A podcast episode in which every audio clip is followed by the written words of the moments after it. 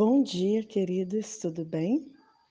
Nós estamos no capítulo 10 de João e esse é um texto bem pastoral, bem bonito, porque é Jesus conversando conosco e ele diz assim: Vou tentar ser o mais claro possível.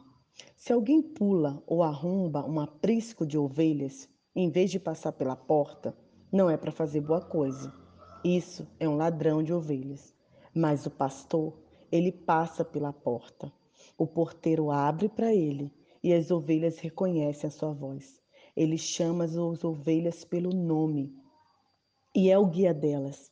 Quando estão fora do aprisco, eles a conduz e elas o seguem, porque conhecem sua voz.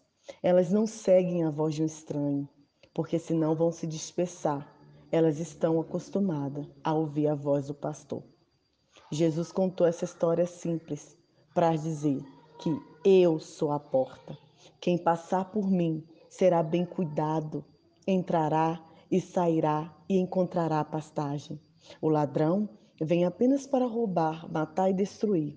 Mas eu, Jesus, eu vim para que vocês tenham vida e vida verdadeira e eterna, uma vida melhor e mais rica do que qualquer outra com quem você tenha sonhado. Eu sou um bom pastor e o bom pastor dá mais valor às, às ovelhas do que a si mesmo. Que texto maravilhoso, né, queridos? Jesus conta essa história baseada em ovelhas porque ele estava em um contexto em que pastorear ovelhas era comum. E Jesus ele compara a ovelha como nós, a nós, e ele como bom pastor, o que nos guia. Mas Jesus ele vai muito além. Ele diz que ele é a porta. E eu quero te perguntar nessa manhã, em que porta você está a bater? Em que porta você está tentando entrar? Aonde você tem buscado solução? Jesus disse que se a gente entrar pela porta, se a gente o conhecer, nós seremos bem cuidados nós encontraremos pastagens, águas tranquilas, lugar de paz, que era tudo que as ovelhas precisavam. E ele alerta: vai vir pessoas tentando te enganar.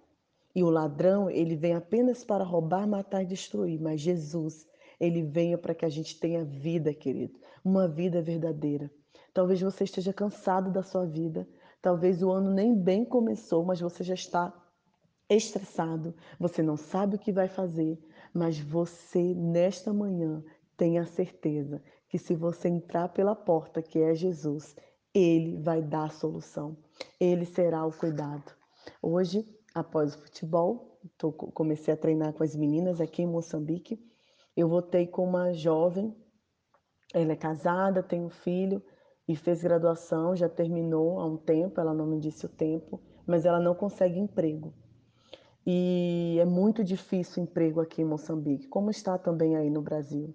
E eu vim compartilhando com ela que nós não podemos perder as esperanças, mesmo que a situação esteja difícil, porque Jesus, ele veio para nos dar uma vida verdadeira, uma vida melhor e mais rica, rica de alegria, rica de paz, rica de prosperidade, mas não uma prosperidade financeira, mas sim uma prosperidade que nos, nos tranquiliza diante de Deus. Jesus é a porta, a porta da vida abundante.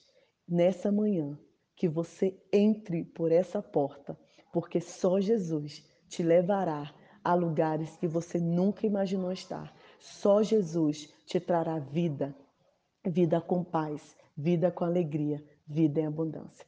Que Deus abençoe a sua terça-feira e que você lembre, a única porta verdadeira é Jesus Cristo. Se você, por acaso, até hoje estava batendo na porta errada, eu te convido a entrar pela porta verdadeira. Jesus, a porta da vida abundante. Nai Duarte, Moçambique.